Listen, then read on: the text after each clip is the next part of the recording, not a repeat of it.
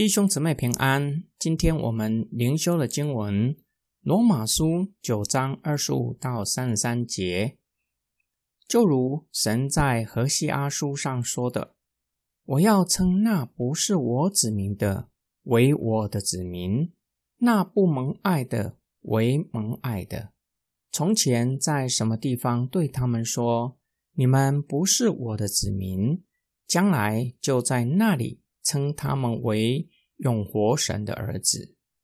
以赛亚指着以色列人大声说：“以色列子孙的数目虽然多如海沙，得救的不过是剩下的余数，因为主必在地上迅速而彻底的成就他的话。又如以赛亚早已说过的：如果不是万军之主给我们存留后裔。”我们早就像索多玛和俄摩拉一样了。既是这样，我们还有什么可说的呢？那不追求义的外族人却得了义，就是因信而得的义；但以色列人追求律法的义，却达不到律法的要求。这是什么缘故呢？因为他们不凭信心，只靠行为。他们绊倒在那绊脚石上，正如经上所记：“看啊，我在西安放了一块绊脚石，是绊倒人的磐石。信靠他的人必不致失望。”余数的概念不是保罗所独创的，圣经早已有此概念，只是与保罗同一个时代的以色列人没有深入思想，以致不明白上帝的作为。对以色列人来说，他们是上帝的选民，在神的面前有独特的身份，上帝心意的所在。他们没有留意到先知所启示的愚民的概念，如同一堆烧着的柴火中将几支抽出来，使他们不至于全然被烧灭。这个词语最基本的意思。指上帝从原本应当一同灭亡的世人中间拯救其中少数人，使他们不与其他人一同灭亡。就像挪亚，若没有上帝的救赎，他和他的儿子都一同死于大洪水；又如同上帝拯救罗德和他的家人，让他们不与所多玛城里的人民一同灭亡。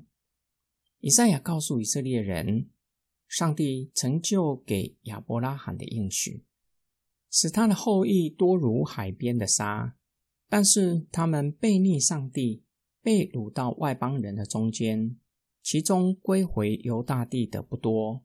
神让遭毁灭的以色列人留下余数，使他们蒙拯救。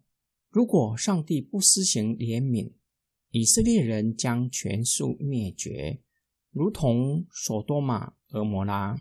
以色列人是上帝的选民，落到差一点全数灭亡的地步，因为他们不信靠神。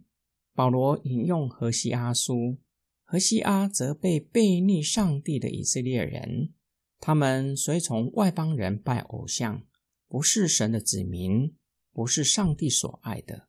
保罗将何西阿的责备应用在外邦人的身上，在保罗的眼中，悖逆的以色列人与外邦人没有什么两样。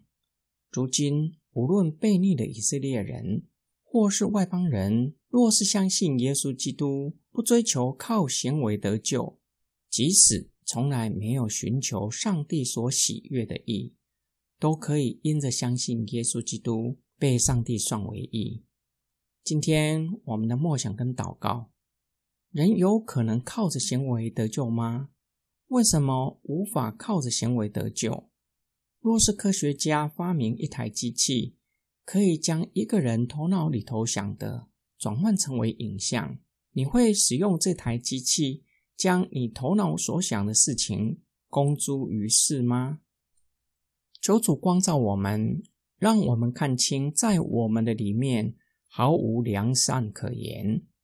圣经启示我们，神使没有追求义的人，因着相信耶稣基督，被上帝算为义。世上有谁主动寻求上帝所喜悦的意呢？没有，连一个也没有。即使最有爱心的人，很可能爱自己远胜于爱他人。我们一起来祷告：爱我们的天父上帝，你若就查我们的罪，我们岂能够逃脱呢？正如圣经所说的，世上没有一人，连一个也没有。